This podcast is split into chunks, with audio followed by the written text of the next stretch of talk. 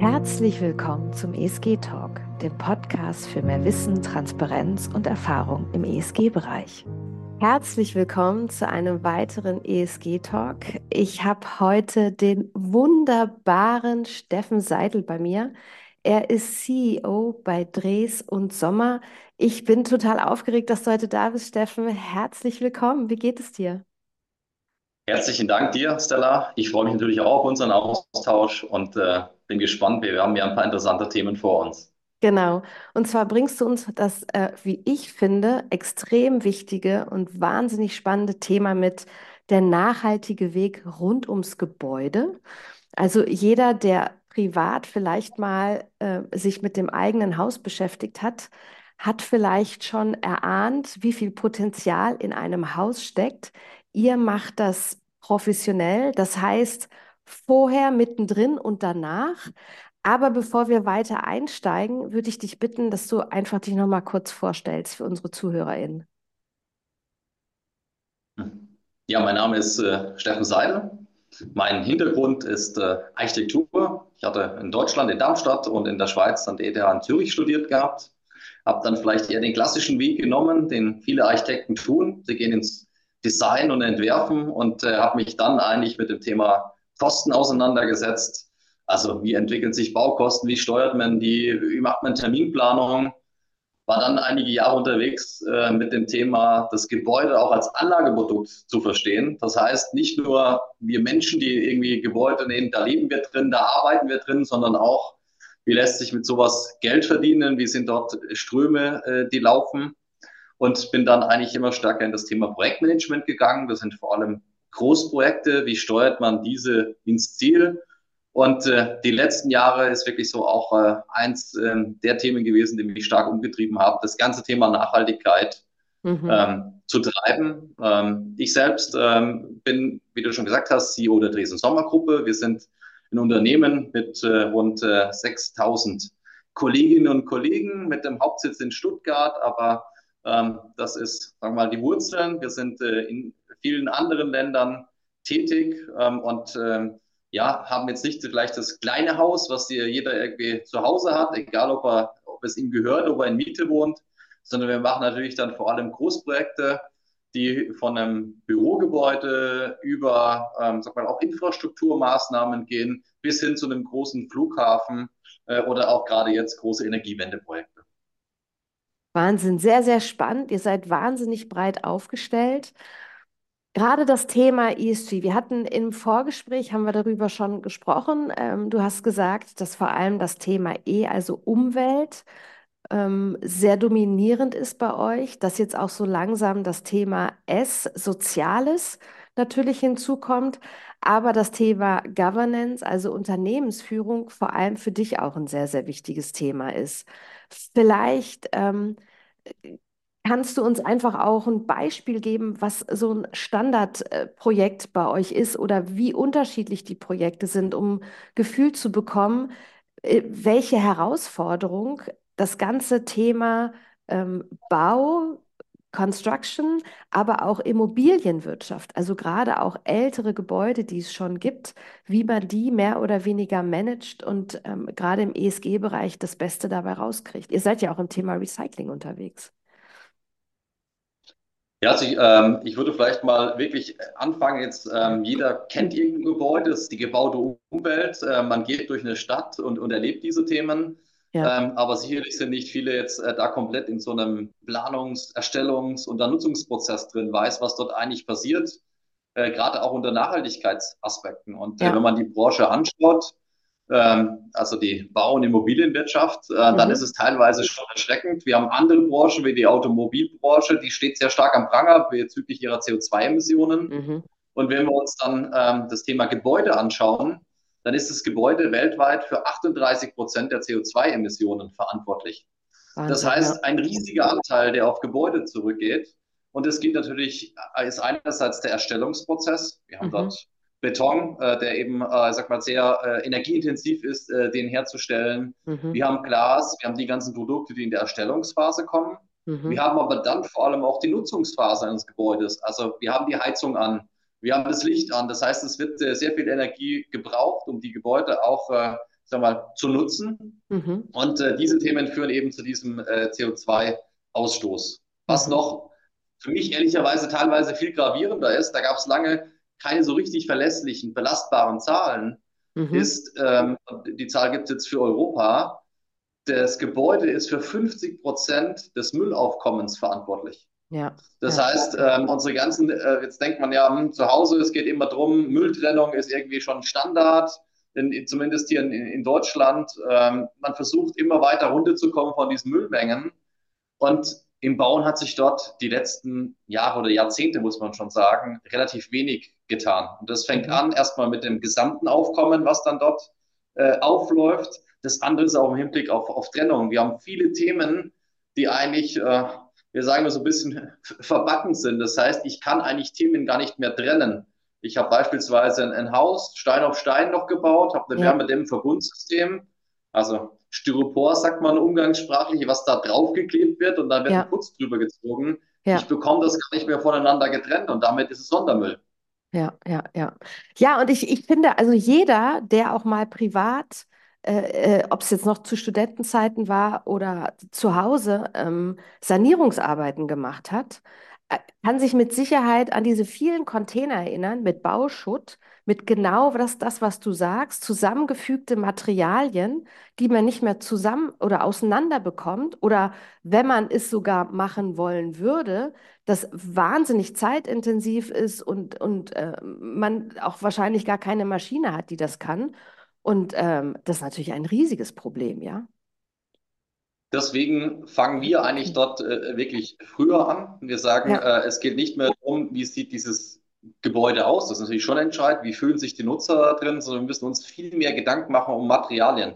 Ja. Wie werden, also, wie werden Materialien hergestellt? Wie werden die designt? Wie werden die aber auch zusammengefügt? Mhm. Ähm, und äh, wir haben deswegen auch dort ähm, vor Jahren uns auf den Weg gemacht, äh, wenn man jetzt schaut, von außen vielleicht noch ein Ingenieurunternehmen. Wir haben dort ähm, uns zusammengetan mit der EPA Umweltforschung in, in Hamburg.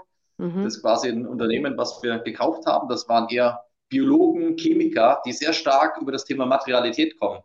Und ähm, sind dort jetzt quasi drin zu sagen, das ähm, ist von den zwei Gründern von Professor Michael Braungart und William McDonough, das Cradle-to-Cradle-Prinzip.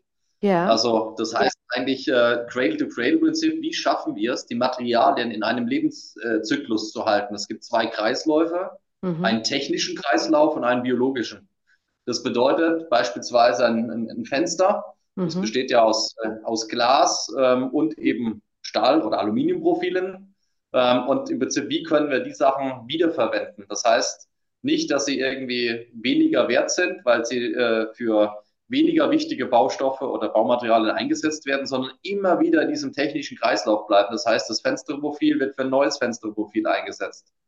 Oder eben der biologische Kreislauf. Wie schaffen wir es, immer mehr Materialien in diesem biologischen Kreislauf zu halten? Also ein Thema, was wir mit einem großen ähm, Fußbodenhersteller entwickelt haben, einen Teppichbodenbelag, der nach Nutzungsdauer, also dann, wenn er abgelaufen ist, ähm, wenn das Gebäude entsprechend saniert wird, wenn man eine andere Farbe haben will, landet der nicht auf dem Müll oder den Containern, sondern mhm. der wird kompostiert. Er ist voll kompostierbar, was natürlich bedeutet, das Material als auch der Kleber, der dort drunter ist, müssen biologischen Aspekten entsprechen. Und äh, das ist der Weg, den wir da massiv treiben, der sehr stark eben auch auf das Thema E in ESG äh, einzahlt. Was mir natürlich sofort durch den Kopf geht, ist das Thema Kosten. Kosten und Kunden. Also das heißt, ähm, welche, welche Kunden habt ihr typischerweise? Wer ist begeistert von euren Ideen, von euren Umsetzungen? Und wie sieht es aus mit dem Thema Kosten? Also kann man davon ausgehen, dass wenn ich den nachhaltigen Weg gehe, dass ich tendenziell erstmal mehr Kosten habe? Oder ist es sogar so, dass ich ähm, Kosten einspare? Das ist wie so oft, ähm, es kommt darauf an. Ja, ja. Äh, und zwar ähm, erstmal, vielleicht starten wir mit den, mit den Kunden. Da haben wir natürlich eine sehr große Breite. Das sind von Family Offices über institutionelle Kunden, über die öffentliche Hand, äh, große globale Unternehmen, ähm, ist da irgendwo alles mit dabei. Mhm. Ähm, der Unterschied ist aber, auch wenn man sich das wünsch, wünschen würde, nicht alle springen natürlich auf das Thema Nachhaltigkeit und ESG an. Wir haben intern für uns festgeschrieben, wir haben dieses Ziel, dass wir in den nächsten Jahren schaffen, 100 Prozent unserer Projekte beginnen mit einer Digitalisierungs- und einer Nachhaltigkeitsstrategie. Mhm. Und das selbst auch, wenn der Kunde vielleicht diese Notwendigkeit nicht sieht. Es ist für viele klar, wir bauen jetzt ein Hochhaus, dass es dafür ein Tragwerkskonzept braucht. Also mhm. wie funktioniert denn da Statik? Mhm. Ähm, das sind Themen, die sind Standard. Äh, oder mhm. dass es ein Brandschutzkonzept braucht. Aber mhm. dass ein Digitalisierungs- und Nachhaltigkeitskonzept dafür auch erstellt wird, ist eben noch kein Standard. Und mhm. das, was, was wir uns intern auf die Fahne geschrieben haben, das heißt, auch wenn der Kunde erstmal diese Themen nicht nachfragt, bringen wir die auf den Tisch und zur Diskussion. Und dann kann immer noch sein, dass der Kunde sagt, ich will davon nichts wissen, aber wir haben es platziert. Ja. Weil äh, da kommen wir jetzt äh, zu den Kosten. Und da ist es natürlich so, dass oftmals äh, wird nur, und das ist so ein bisschen das Blackbox-System, was wir auch haben, warum es auch meines Erachtens in dieser Branche mit den Themen zu langsam voranging. Wir haben so ein bisschen Planung Blackbox, wir mhm. haben dann Bauen Blackbox, wir haben den Betrieb Blackbox und es wird wenig miteinander gesprochen. Mhm. Teilweise sind es dann auch beim Kunden verschiedene Abteilungen. Jeder hat sein Budget und will dem anderen noch nichts abgeben. Mhm. Und das heißt, ähm, es wird sehr oft, jetzt gerade wenn wir quasi planen, wird nur auf die Investitionskosten geschaut. Das heißt, auf die Kosten, die notwendig sind, um dieses Gebäude einmalig zu erstellen. Aber nicht auf es die Verwaltungskosten wahrscheinlich, ne? Genau, also äh, die Lehre sagt, ein Gebäude, das in Betrieb geht, hat nach sieben Jahren von den Kosten, äh, äh, braucht die Kosten der Erstellung äh, nochmal nach sieben, also nach, ja. immer nach sieben Jahren. Da sieht man ja, dass eigentlich die Betriebsphase die viel entscheidendere ist. Ja. Diese aber oft sehr weit in der Zukunft, wenn man auch schaut, äh, der größte Teil der Kunden, je nachdem, wenn man dort anschaut, ähm, ein Projektentwickler beispielsweise, der hat nur die sein Geschäftsmodell ist quasi für möglichst wenig Geld dieses Gebäude zu erstellen mhm. ähm, und dann voll zu machen mit Nutzern, mit Mietverträgen und dann möglichst schnell für maximales Geld dieses Thema verkaufen. Und das sieht, mhm. er seinen Gewinn aus. Ja. Dem ist natürlich ähm, egal, was passiert in 50 Jahren oder welche Folgekosten kommen da. Mhm. Ich habe dann aber Kunden, die bauen für sich selbst. Äh, Gerade mhm. wenn es der Mittelstand ist, dann schaut man da schon sehr genauer, äh, welche Qualitäten habe ich. Da geht es auch um welche Technik habe ich da drin, wie anfällig ist die, Ausfallrisiken. Da mhm. ist eine mhm. ganz andere Diskussion drin, wenn wir eigentlich in, in der Planung sind. Mhm. Und von den Kosten ist für uns, sagen wir ganz klar, wenn man nur die Investitionskosten anschaut und wir mhm. wollen dort, äh, sag mal, sehr weit auf den Nachhaltigkeitsweg kommen, mhm. dann je nach Gebäudetyp, weil die sind natürlich sehr unterschiedlich, brauche ich jetzt eine Schule oder brauche ich eine Produktionshalle oder äh, Wohnen, bewegt sich das bei zwei bis acht Prozent mehr Kosten, die ich in die Investitionskosten reinpacken muss. Mhm. Aber die Sachen haben sich natürlich sehr, sehr schnell amortisiert. Ein Beispiel jetzt in dem Gebäude, wo ich gerade bin, ein Gebäude, was wir selbst für uns gebaut haben. Dieses Gebäude produziert mehr Energie, als es verbraucht.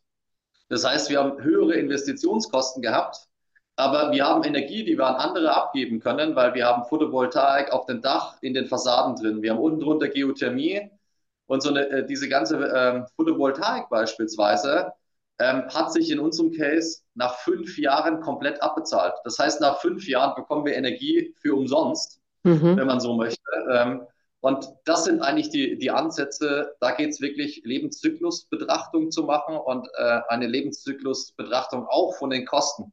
Mhm. Und ehrlicherweise mit dem, kommen wir zurück auf das Cradle-to-Cradle-Prinzip, was ich vorher äh, gesagt hatte. Mhm. Heute ist es so, wenn die Gebäude, je nachdem, nach 50, nach 80 Jahren abgerissen werden, dann habe ich eigentlich Müll und muss mhm. noch was zahlen, weil das Gebäude abgerissen wird. Unser Ansatz ist dort ganz klar Restwerte zu schaffen. Eben das Beispiel von vorhin, ich kann die Fenster wieder woanders im Materialkreislauf reingeben.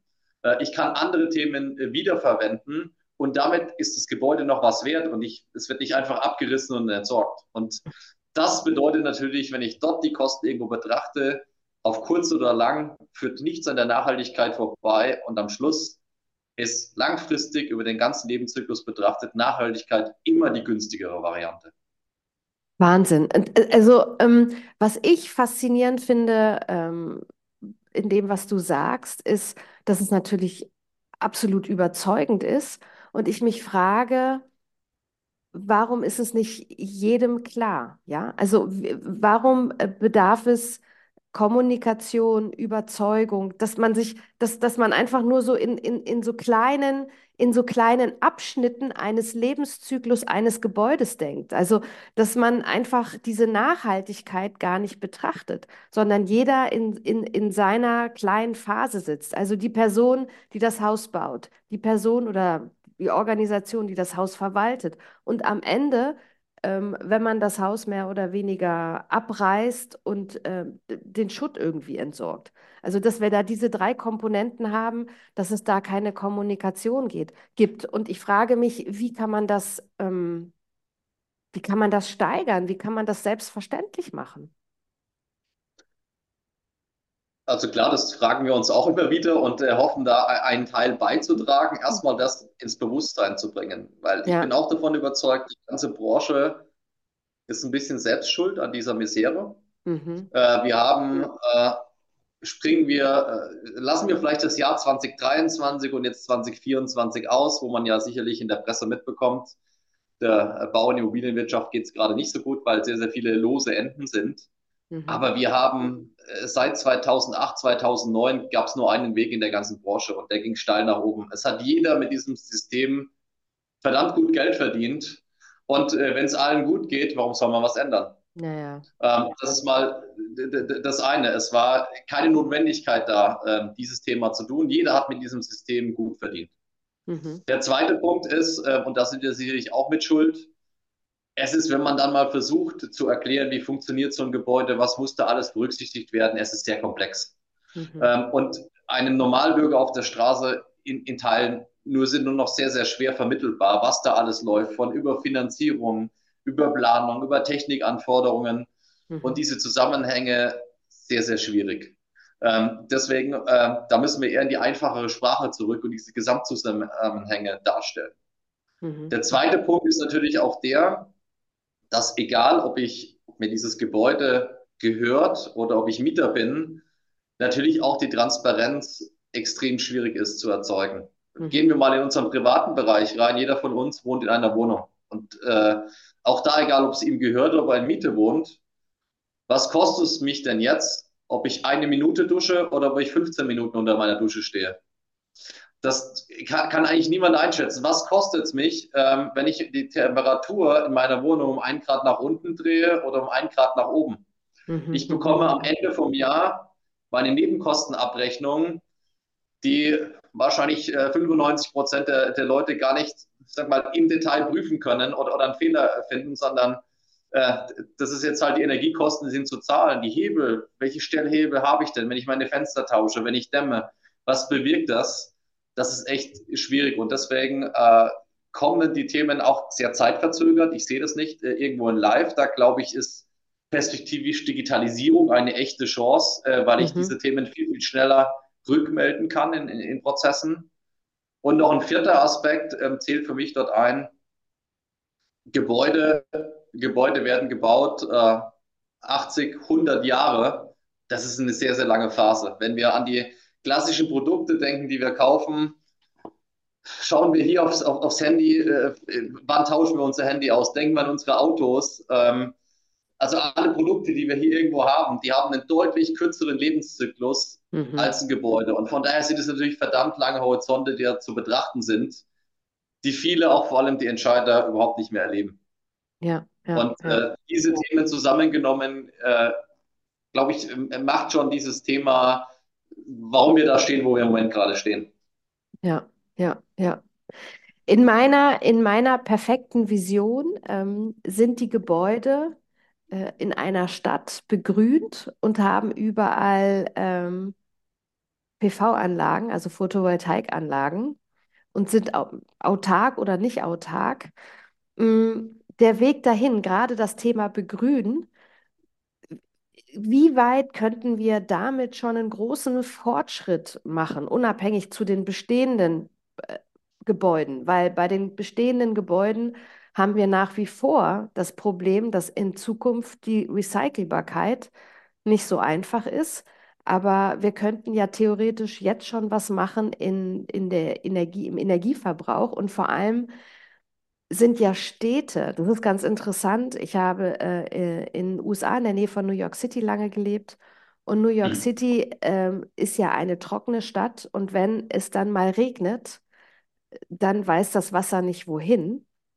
Und es gibt verschiedene Projekte, auch Kühlungsprojekte sind das, um Dachen, also Dächer zu begrünen. Ähm, es gibt teilweise Gärten auf Dächer. Also man versucht innovative Konzepte, das heißt die Natur in die Stadt zu bringen, um einen Ausgleich zu finden. Kannst du darüber vielleicht noch was sagen oder dazu? Nein, ich finde es äh, einen total spannenden Punkt, was, was du da anregst, so wie, wie dein Bild ist. Ich will aber noch ein paar andere Bilder reingeben, weil sich dann Mhm. vielleicht auch die eigenen Vorstellungen etwas verändern. Erstmal ein Punkt ist, ist entscheidend. Ähm, ich sage, wir haben heute den Neubau eigentlich im Griff. Okay. Er hat ja gerade gesagt, ich bin jetzt hier in einem Gebäude, wir erzeugen mehr Energie, als wir selbst äh, brauchen. Wir haben hier ähm, als neues Versuchsmodell auch eine Fassade begrünt. Das heißt, das sind Pflanzen äh, über die komplette Höhe von, von fünf Geschossen. Ähm, das gibt einerseits ein schönes Bild. Es senkt im, Sommer, im Sommer unsere Temperaturen, ohne dass wir mit Klimaanlagen dagegen steuern müssen. Genau, es hat Kühlungseffekte, ne? Pflanzen haben Genau, Kühlung Kühlungseffekt. Also Kühlungseffekte. Mhm. genau, im Neubau kriegen wir diese Themen hin. Die Mhm. große Thematik ist aber der Bestand. Also Mhm. die gebaute äh, äh, Umwelt, die eigentlich heute da ist, diese Themen zu sanieren, anzugehen, weil da sind oftmals Eigentumsverhältnisse unklar, baurechtlich gibt es viele Einschränkungen, wie wird das Ganze finanziert, wie funktioniert es ohne Abriss, sondern mehr zu erhalten, das ist eigentlich die große Frage. Mhm. Ähm, ich teile ähm, dieses Bild von, es muss grüner werden, Mhm. weil grün, es hat einen Kühlungseffekt. Mhm. Äh, wir reden auch gerne von einer Schwammstadt, äh, im Hinblick auf das, was du gerade zu New York gesagt hast. Das heißt, ähm, wenn ich jetzt zum Beispiel Photovoltaik ähm, reinbringe in die Stadt, dann ist natürlich der, dort den besten äh, äh, ähm, Wirkungsgrad habe ich natürlich auf dem Dach, Mhm. weil die Fassaden haben einen anderen Winkel und natürlich erfolgen Verschattungen durch andere Gebäude. Das heißt, das Dach funktioniert nur noch begrenzt ähm, als begrüntes Dach. Deswegen müssen wir diese Fläche eigentlich an die Fassade bekommen. Und Mhm. das wirkt wie ein Schwamm, wenn es regnet, weil dort wird das Wasser, das Regenwasser zurückgehalten und danach stückchenweise abgegeben. Und das schafft eben auch, dass wir äh, keine Infrastrukturprobleme bekommen, also die Kanalisation, die das nicht mehr aufhalten kann. Mhm. Wir sind zum Beispiel auch in der Konzeption über unsere Kollegen jetzt in Niederlande, wo wir Städte auch anders denken. Ich meine, Niederlande hat natürlich noch ein anderes Problem. New York kommt da erst erst hin. New York sinkt ja momentan auch, äh, Mhm. sag mal, sehr stark im, im Jahr ab ähm, durch diese starke Be Bebauung und Klimaveränderungen. In, äh, in den Niederlanden haben wir das so, dass wir zum Beispiel Sportplätze, äh, Spielplätze äh, generieren, die tiefer liegen als den Rest der Stadt. Und wenn quasi ein Starkregenereignis ist, laufen die erstmal voll. Dort steht dann vielleicht für eine Woche das Wasser, danach läuft es ab. Aber ich sag mal, in der Zeit nutzt es eh niemand. Und der Vorteil ist, ich stütze natürlich meine Infrastruktur, die Gebäude, die dort irgendwo sind, mit solchen Maßnahmen. Und da wird es äh, einerseits hingehen. Das andere ist aber auch, was sind denn Städte, die uns in den Sinn kommen, wo wir gerne hingehen, wo wir sagen, das ist Lebensqualität, dann sind es nicht unbedingt die, die Grüne mit Photovoltaik, sondern in vielen fallen Städte in Italien ein, äh, wo seit Hunderten äh, relativ wenig passiert ist. Und deswegen, ich, ich bin davon überzeugt, die Qualität in der Stadt hängt nicht nur von, jetzt vielleicht stark von dem E ab, also das heißt, äh, wir haben jetzt diese Gebäude, die, die viel Grün haben, die Photovoltaik haben und, und andere Themen, sondern auch von dem S, ähm, Mhm. von dem sozialen Miteinander da drin. Und äh, Mhm. ich rede dort gerne von der 15-Minuten-Stadt. Das bedeutet, ich habe eigentlich alles, was ich brauche in, in meinem täglichen Leben in einem, äh, in einem 15-Minuten-Radius, in dem ich laufen kann oder mit der Straßenbahn fahren. Da ist mein Friseur, da sind meine Einkaufsgeschäfte, da ist meine Arbeit, da ist meine Wohnung. Und äh, es gilt darum, eigentlich Retortenstädte zu vermeiden, in denen eine brutale Trennung ist, was natürlich aus dem Baurecht in vielen Ländern kommt. Mhm. Wir haben den einen Teil, dort findet Büro statt. Wir haben den einen Teil, da ist Industrie. Wir haben den anderen, dort wird gewohnt. Und ich Mhm. erzeuge dadurch natürlich brutal viel Mobilität, damit ganz viele Emissionen. Und diese Städte, die uns dort einfallen, die, die wir so lieben, dort ist das komplett anders, weil das in dem Erdgeschoss Läden, da wird Mhm. oben drüber gewohnt, da ist zwischendrin ein Hotel. Das ist genau diese Nutzungsmix, die es ausmacht und die es auch schafft, dass die Stadt belebt ist und Mhm. vor allem auch ähm, eine Mehrfachnutzung äh, der bestehenden Gebäude. Das heißt, da ist eigentlich 24 Stunden Leben drin und nicht nur jetzt das Büro, äh, wo über gewisse Stunden gearbeitet wird. Also für mich zum Beispiel auch äh, das teuerste an einem Gebäude oder mit das teuerste ist eigentlich, wenn wir in die Tiefe gehen für Tiefgaragen. Dort mhm. wird eigentlich für Mobilität Geld verbaut in die Tiefe rein, was, was sehr, sehr teuer ist. Und die meiste Zeit wird es eigentlich nicht genutzt. Da steht ein Auto drin, was auch gerade keiner braucht. Also dort wirklich drüber nachzudenken, wie schaffen wir es eigentlich, Mobilität zu verändern. Damit sparen wir uns zukünftig auch äh, wieder Baukosten. Und ehrlicherweise, die Tiefgaragen, sie sind einerseits teuer, zweitens will dort eigentlich keiner rein. Äh, das sind einfach Themen, äh, wo wir überlegen müssen, wie können wir auch diese Themen beeinflussen mit, mit cleveren Gebäuden, mit einem cleveren äh, Nutzungsmix in einer Stadt. Und von daher glaube ich, es geht nicht nur um die ökologischen äh, Anforderungen, die da drin sind, sondern auch um das soziale Miteinander. Ja, ja. Ja, vor allem, äh, ich glaube, das soziale Miteinander wird immer wichtiger in Ländern, die älter werden. Also Länder wie Deutschland oder auch Japan und andere Länder, wo ähm, in denen, in denen äh, die durchschnittliche Lebenserwartung über 80 Jahre ist und weiter steigt und wir, mh, hm, sagen wir mal, in der letzten Lebenshälfte oder letzten Lebensabschnitt unseres Lebens, das sind ja meistens dann auch, wenn wir in Rente gehen, vielleicht 20 Jahre, wie wir sie verbringen können, ohne zu vereinsamen und Teil der ähm, Gemeinschaft zu sein, ja, also der Community und ähm, ja, ich glaube auch Lebensqualität. Zu sein. Ja. ja. Ähm, nützlich zu sein, aber auch noch, äh, sag mal, der Gesellschaft was zurückgeben zu können. Da sind ganz, ganz viele Themen irgendwo möglich und das ist schwierig, ja. äh, wenn ich dort eigentlich, äh, sag mal, äh, am Schluss irgendwo äh, meine alten Leute irgendwo parke äh, und dann ja. schaue, wie da Pflegekräfte rankommen, sondern das ist ja auch eine, eine Frage der, der Vereinsamung, verkürzt ja auch mhm. Lebenszeit und dergleichen, ist eine Einschränkung von Lebensqualität. Ja. Da muss man wirklich ran und einfach auch diese starken Abgrenzungen aufbrechen. Ja, ja, ja. In unserem Vorgespräch, da hast du das Thema Governance angebracht, also Unternehmensführung ähm, in Sachen Nachhaltigkeit. Was ist denn äh, da die Thematik, die dich im Moment umtreibt? Ja, also auch dort, ähm, wie man nicht nur mein äh, Governance äh, ist, umso größer die Unternehmen werden, um, umso wichtiger sind auch, dass man dort gewisse Themen ähm, erfüllt. Ähm, sie werden vielleicht von staatlicher Seite sind wir immer mehr im Extrem, was dort alles gefordert wird. Ähm, wir haben eigentlich jeden Monat kommt da irgendwie ein neues Gesetz raus, auf das man irgendwo reagieren muss. Da ist mhm. für mich ehrlicherweise ein, ein Overload da. Da ist schon auch die Frage, wie kann man noch kreativ sein, wie kann man wirtschaftlich sein. Ähm, äh, für mich ist dort viel, viel wichtiger an dem Governance-Thema, was sind eigentlich die Werte, die ein Unternehmen hat? Wie machen wir auch nachhaltige Unternehmensführung?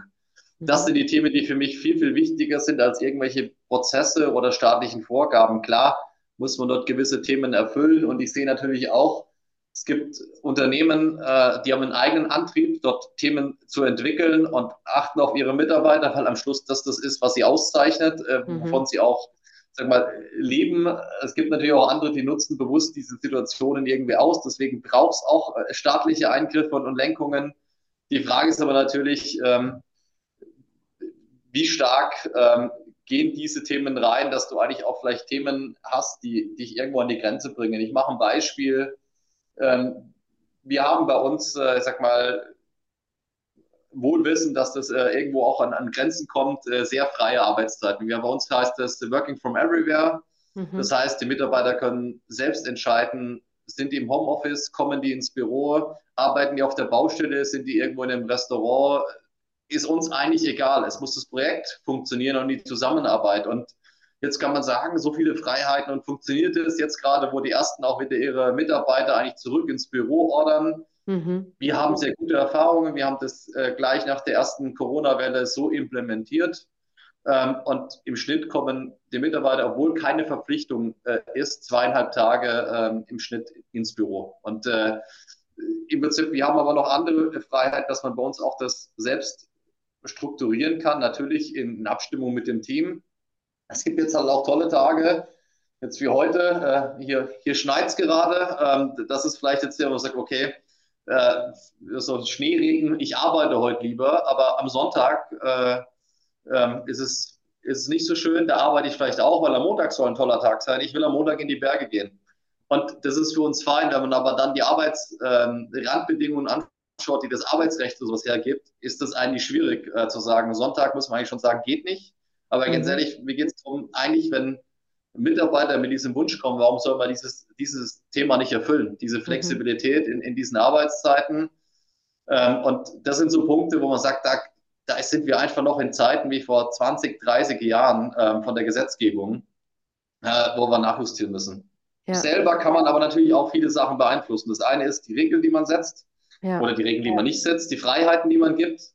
Ähm, und am Schluss gerade dieses Thema Nachhaltigkeit ist eines, ähm, wir treiben das seit, seit Jahren im Unternehmen und äh, manchmal gerade als CEO nervt es einen dann vielleicht äh, manchmal, weil plötzlich von den Mitarbeitern ganz viele Themen kommen, wir mhm. müssen dort besser werden als Unternehmen. Und die Sachen, ja, sie sind, äh, da kriegt man dann, wir haben so ein äh, Event gerade gesponsert, äh, wo wir nur Sponsoring machen und selbst eigentlich äh, jetzt da keine Chance haben, was zu beeinflussen. Mhm. Äh, da kam hinterher, kriegt man eine E-Mail, Anruf äh, von mehreren Mitarbeitern, wie kann das sein, dass wir dort sponsern? Die haben Plastikgeschirr gehabt, äh, die haben Wegwerfnummern ähm, auf, auf den Trikots gehabt, lauter solche Themen, weil wir die komplett anders äh, im Unternehmen umsetzen und dort eigentlich auch seit Jahren, wir haben das, nennen das Beneficial Company, mhm. unterwegs sind. Wie schaffen wir es, intern nachhaltiger äh, zu werden als Unternehmen.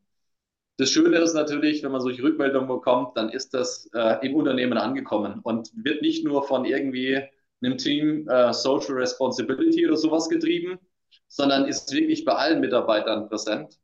Und das ist schon was, was dann auf der anderen Seite irgendwie auch Spaß macht. Ähm, und ehrlicherweise vielleicht auch nochmal zurück vorhin.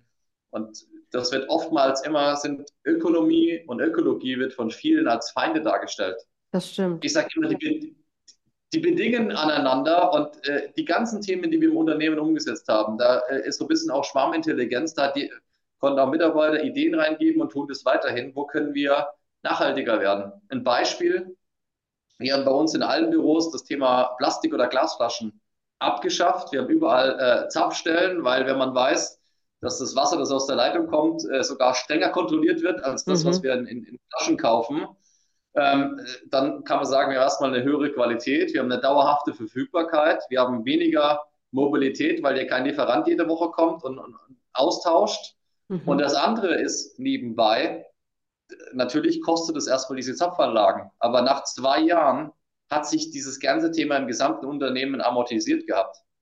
Äh, weil natürlich das Trinkwasser äh, ein Bruchteil kostet von dem, was ich aus der Flasche beziehe. Ähm, ja. Und ehrlicherweise, wenn man das betrachtet, sind wir vorhin auch wieder an diesem Thema Gesamtbetrachtung. Das sind natürlich Beispiele, die sind super, weil ich bin ökonomisch als auch ökologisch äh, extrem gut äh, an diesen Themen unterwegs.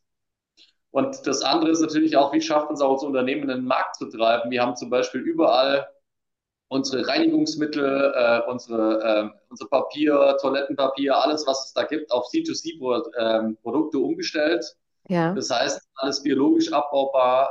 Und diese Themen, die kosten am Anfang ein bisschen mehr, aber umso mehr Unternehmen das machen, drückt es am Schluss auch den Preis, weil die in eine industrielle Fertigung gehen. Ja, ja, ja, ja, ja. Ja, das hört sich großartig an. Vor allem, ich glaube, wenn du als CEO auch darauf hörst, was da einer deiner 6000 MitarbeiterInnen sagt, dann hast du ein, ein, äh, ein, also dann hat jeder Mitarbeiter und jede Mitarbeiterin einen Impact, also einen Einfluss darauf, wie ihr als Gemeinschaft, als Unternehmen, in welche Richtung es geht. Und ich glaube, wenn du sie emotional an Bord hast, dann ist die Corporate Identity, also wie, wie fühle ich mich mit dem Unternehmen verbunden, wächst ja stetig. Und in dem Moment, wenn es dann auch darum geht, bin ich wechselbereit, bin ich nicht wechselbereit, tendiere ich vielleicht eher zum Ich bin nicht wechselbereit, weil hier geht es mir gut. Hier werden verschiedene Aspekte meines beruflichen Lebens ähm, betrachtet. Und mhm. das ist ja auch oftmals, was wir ja damals von vor, keine Ahnung, Jahrzehnten kennen, bei Familien, bei kleinen Familienunternehmen. Und da, da denke ich mal, können gerade große Konzerne sich äh, eine Scheibe abschneiden, ja. Nein, und es ist, äh, das eine ist, die, die da sind, zu motivieren und, äh, sag mal, auch zu schauen, dass, dass die da bleiben. Das andere ist aber auch, und da muss man echt sagen, in, in unserer Branche, die letzten Jahre waren ja eher so, dass das Wachstumslimit äh, waren eigentlich Mitarbeiter zu finden, neue zu, zu finden, onzuboarden. Und das ist schon ein Punkt natürlich, äh, wenn man diese Sachen dann auch nicht nur im Marketing nach außen bringt, sondern mhm.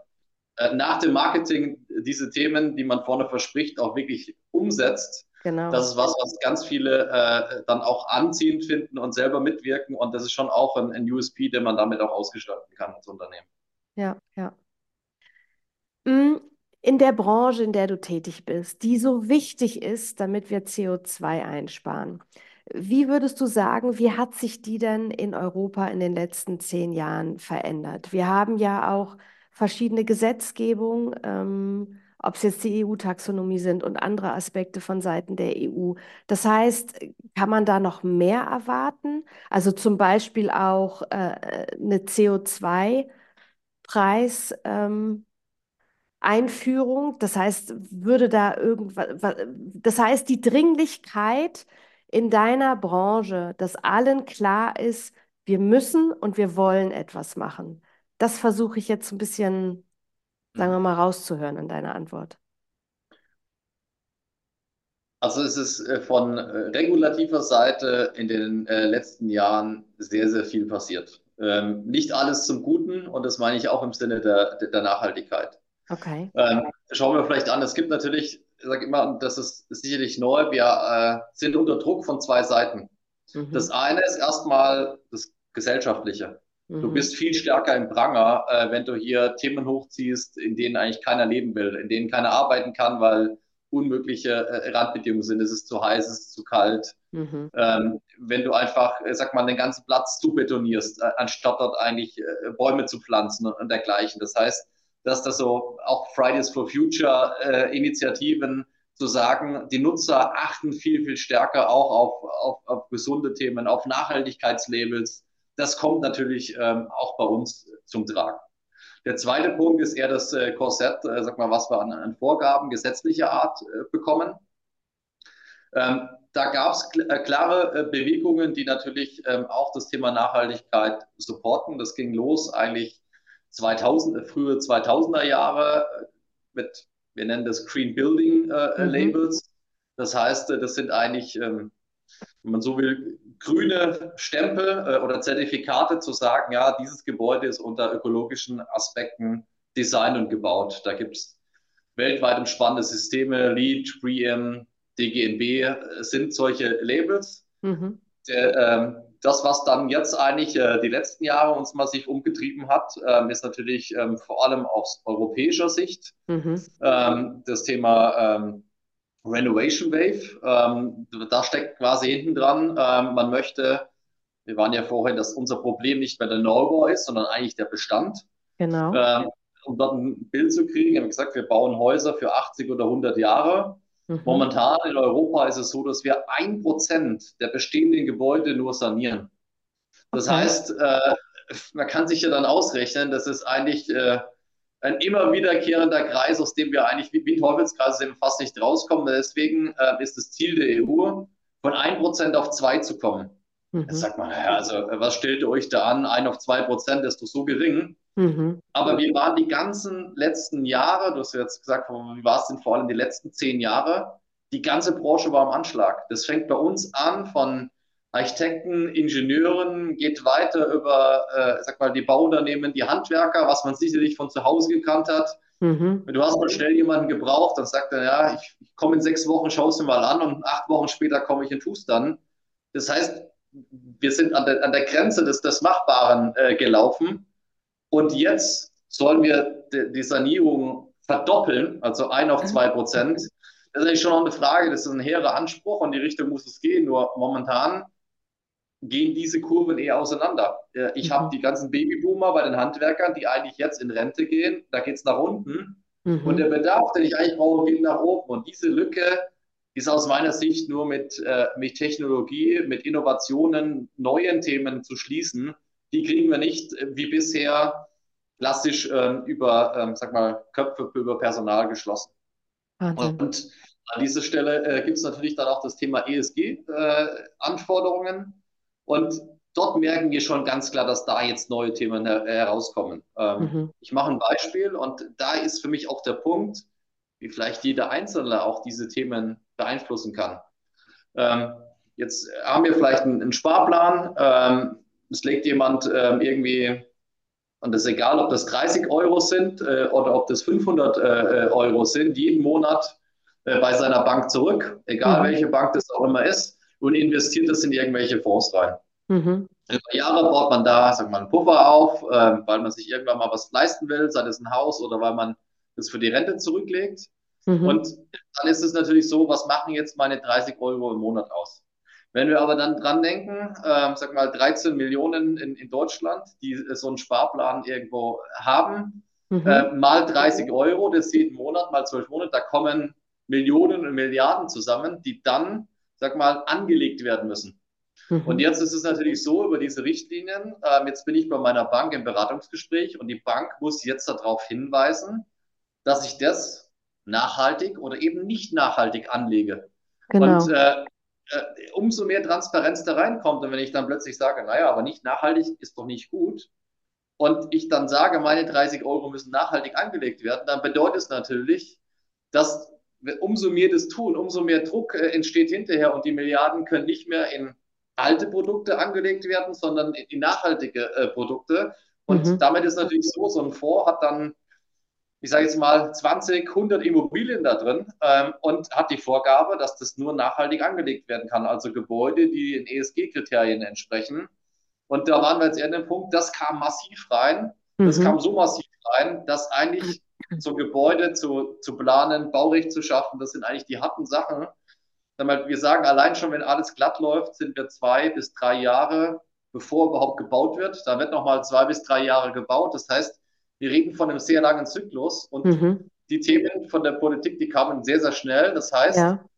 War schnell die Nachfrage nach nachhaltigen Produkten und auf der anderen Seite waren gar nicht so viele da, die eigentlich absorbiert werden mhm, konnten. Mhm, mhm, ähm, das heißt, das ist ein, ganz klarer Treiber. Ähm, das ist momentan bei allen neuen äh, Bauvorhaben geht es auch darum, entweder, äh, ich sag mal, wir wollen ganz vorne sein, da gibt es sogar positive Anreize, wenn ich unter den äh, Top 10, 15 Prozent der Gebäude bin, kriege ich sogar eine günstigere Finanzierung. Mhm. ähm, bei steigenden Zinsen wird das zunehmend wieder oder ist es attraktiv, wieder genau. ähm, und die, die, andere Thematik ist natürlich die, die dies nicht tun, die sind auf kurz oder lang die Verlierer. Das haben wir damals schon gesehen, Anfang 2000er. Da hast du die ersten drei bis vier Jahre, als diese ähm, ähm, Green Building Zertifikate kamen, haben wir immer gesagt, in der Transaktion du bekommst einen Mehrwert für dieses Gebäude, wenn du so ein Label hast. Und das hat sich innerhalb von drei bis vier Jahren extrem gedreht, mhm. weil es ist zum Standard geworden und alle, die es nicht hatten, haben einen Abschlag bekommen. Mhm. Und ich bin überzeugt, dass wir da genauso jetzt mit dem Thema ESG unterwegs sind. Das wird sehr, sehr schnell gehen. Momentan kriegst du noch einen, einen gewissen äh, Mehrwert oder hast du die ganze Zeit einen Mehrwert im Verkauf bekommen und das wird sich sehr schnell drehen, die das nicht haben oder keine Strategie, Managed to äh, ESG, mhm. die sind die klaren ja, ja, ja. Ist ganz interessant, dass du die Thematik so aufgebaut hast äh, mit dem ähm, Privatkunden. Interessanterweise äh, merken wir aber auf der Kundenseite oder auf der ähm, äh, Privatkundenberaterseite, dass es gar nicht, dass es gar nicht so viele, dass es gar nicht so viele gibt, die tatsächlich schon gewechselt sind in die Nachhaltigkeit. Das heißt, dass der Druck, den ihr spürt, vorwiegend von institutionellen Kunden ähm, wahrscheinlich gekommen ist. Das heißt, wenn die Welle erstmal richtig startet, und da gehe ich mal von aus, das wird in den nächsten fünf Jahren sein, ist natürlich der Druck auf, eu auf eure Branche noch um ein Vielfaches höher. Das heißt, Menschen wie euch braucht es umso mehr.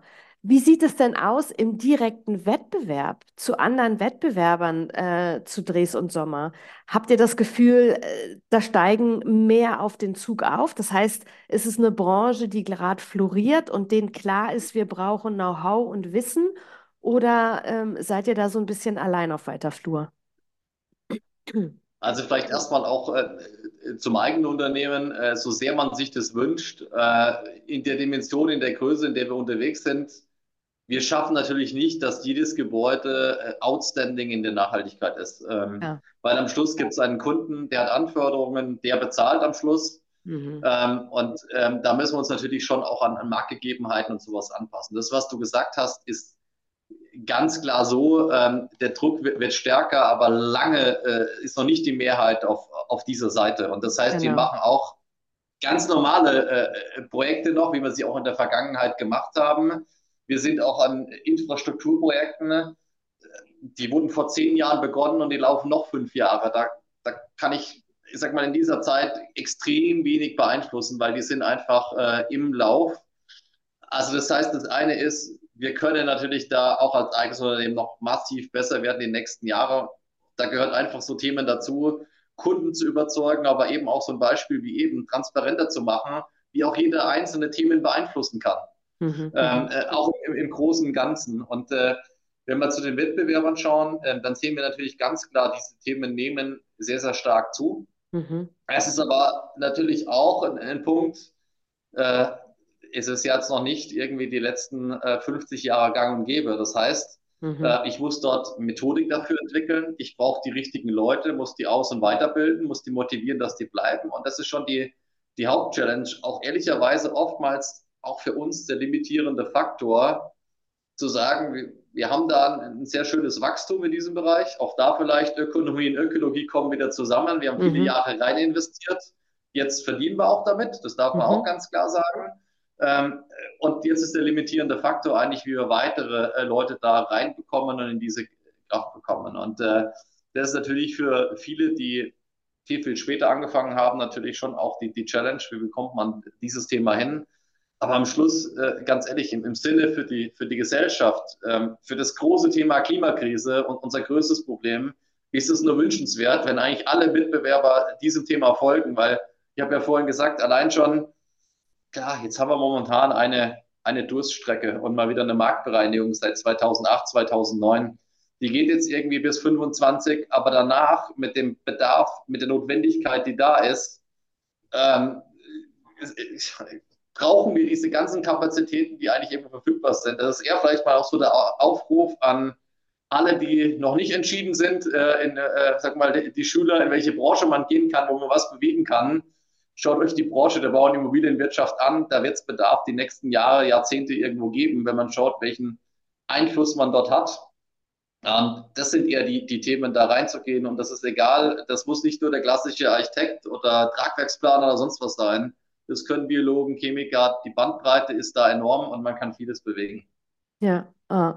ähm, ich habe noch mal eine Frage zu der Begrünung von Gebäuden. Wie schwierig ist es denn, ein Gebäude in Bestand im Nachhinein zu begrünen? Also nicht, dass ähm, irgendjemand privat oder aus dem ähm, Geschäftsgebäude dann vielleicht denkt, hier ist ein Balkon, hier stelle ich eine Pflanze auf, sondern dass man wirklich ein gebäudeumfassendes Begrünungskonzept hat. Es ist, in, äh, ich sage mal, ich will nicht sagen unmöglich, aber es ist extrem schwierig. Okay. Ähm, jetzt können wir natürlich äh, reingehen, über welche unterschiedlichen Arten der Begrünung es gibt. Aber vielleicht ist äh, möglichst äh, einfach jetzt mal plakativ dargestellt. Die eine Variante ist die, ich schaffe eigentlich äh, eine Begrünung, die dann nicht in der Fassade oder sowas hängt, sondern beispielsweise äh, Weinreben ähm, oder Hopfen oder sowas, was relativ schnell nach oben wächst und in der mhm. Struktur vor dem Gebäude ist. Mhm. Ähm, oder halt auf, auf Balkonen oder Elementen, die ich in der Brüstung habe, hoch und runter wächst. Das andere ist, wenn es wirklich stark mit dem Gebäude verbunden ist, weil es geht schon los über den Bebauungsplan, mhm. äh, wo teilweise Vorgaben sind zu Außenmaterialien. In Extremen sind dort sogar Farbigkeiten der Fassaden oder sowas vorgegeben. Mhm. Das heißt, ich muss eigentlich an den Bebauungsplan ran, äh, was allein schon zwei, drei Jahre dauert, den mit der Stadt nur zu ändern. Mhm, mhm. äh, der zweite Punkt ist, dass oftmals eben auch maximale Grundstücksausgrenzung die letzten Jahre erfolgt ist. Das heißt, ähm, ich hatte jetzt eine Steinfassade mhm. ähm, und da kommt direkt vorne dran der Gehweg. Für meine Grünfassade brauche ich 30, 40 Zentimeter da vorne dran. Mhm. Das ist eigentlich da nicht möglich. Also ich meine, es gibt schon Themen, wo dieses denkbar ist. Oftmals muss ich aber ehrlicherweise sagen, um sowas zu realisieren, führt es zumindest zu einem Teilabriss ähm, und Neukonstruktionen, um solche Themen hinzubekommen. Ich sehe aber auch nicht zwingend die Notwendigkeit, mhm. dieses Thema in diesem starken Umfang in die, in die alten Gebäude reinzubringen, mhm. sondern ähm, ich sage immer, wir müssen weg von dieser Einzelgebäudebetrachtung. Mhm. Ähm, im Prinzip, wir müssen die Gebäude im Gesamtkontext sehen, gerade unter dem großen Thema der Energiewende, ähm, die mit eines der ganz großen Themen ist, weswegen ich auch glaube, dass die Arbeit bei uns nicht ausgehen wird. Die ist halt jetzt nicht unbedingt gerade im, im Bereich ähm, Büro und Wohnen, sondern die ist jetzt gerade in dem Energiebereich. In ein paar Jahren ist sie wieder in einem anderen Segment. Äh, wenn ich Gebäude habe, die produzieren mehr Energie, als sie selbst brauchen.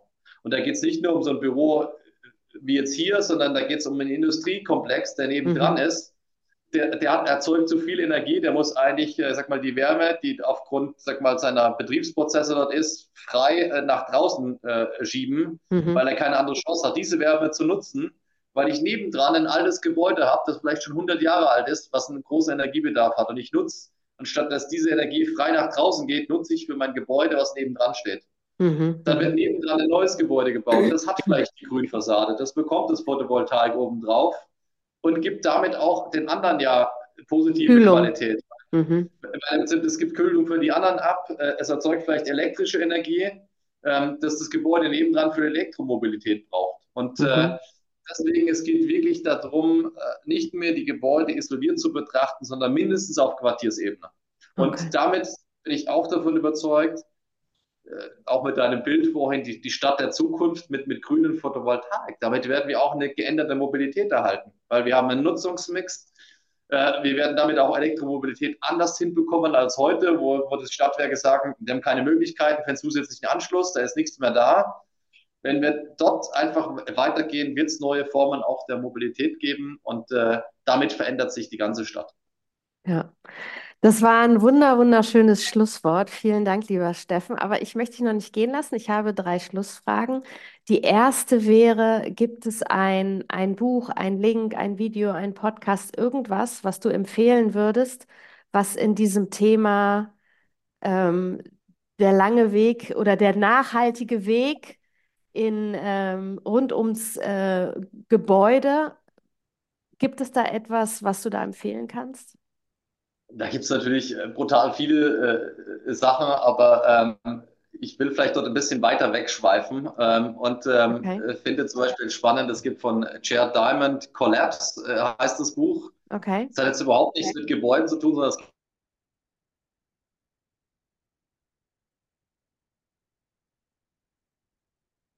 geht eigentlich drum über Gesellschaften, die mhm. sind. Und äh, ehrlicherweise finde ich das äh, total spannend, da reinzugehen und sich das anzuschauen. Ähm, es gibt mehrere Beispiele, beispielsweise die Osterinseln. Äh, warum ist dort die Bevölkerung zugrunde gegangen? Weil man einfach die Ressourcen, die man hatte, maximal alles abgeholzt hat, ähm, um immer größere Steine zu bauen und noch besser als die anderen zu sein. Und am Schluss hat man dabei vergessen, dass das das Überleben sichert, weil, weil wir das Holz brauchen für Schatten, für Häuser, ähm, für Feuer. Ähm, Sauerstoff. Naja. Mhm. Und, und, damit äh, geht so eine ganze Gesellschaft zugrunde. Und ich finde, das müssen wir uns immer wieder vorhalten. Das größte Thema, was wir haben, ist die Klimakrise zu bekämpfen. Die Menschheit hat eigentlich die Chance, dieses Thema in den Griff zu bekommen, aber wir müssen endlich da äh, vorangehen. Und da hilft so ein Buch vielleicht auch, äh, wo man sieht, wie es andere nicht geschafft haben oder äh, zu spät reagiert haben und dann keine Chance mehr ist. Und das der andere Punkt ist vielleicht eher nochmal, bei mir hat er vorhin gesagt, das E und das G im ESG sind schon Themen, da, da ist man schon relativ weit. Mich treibt sehr stark dieses S um mhm. und äh, bin äh, seit diesem Jahr auch im Vorstand des ähm, ICG, Institut für Corporate Governance in der Immobilienbranche und äh, dort äh, sind mehrere Leitfäden jetzt entwickelt zu dem Thema Social Impact. Okay. Ähm, weil das für mich noch eine echt unterbelichtete Thematik ist. Wie kriegen wir das soziale Thema viel stärker in Gebäude? Mhm. Und ähm, da gibt es auf der Homepage äh, einfach ein, ein paar äh, Anregungen, was man dort tun kann. Ja, ja. Gehen alle in die, in die Show Notes. Vielen lieben Dank.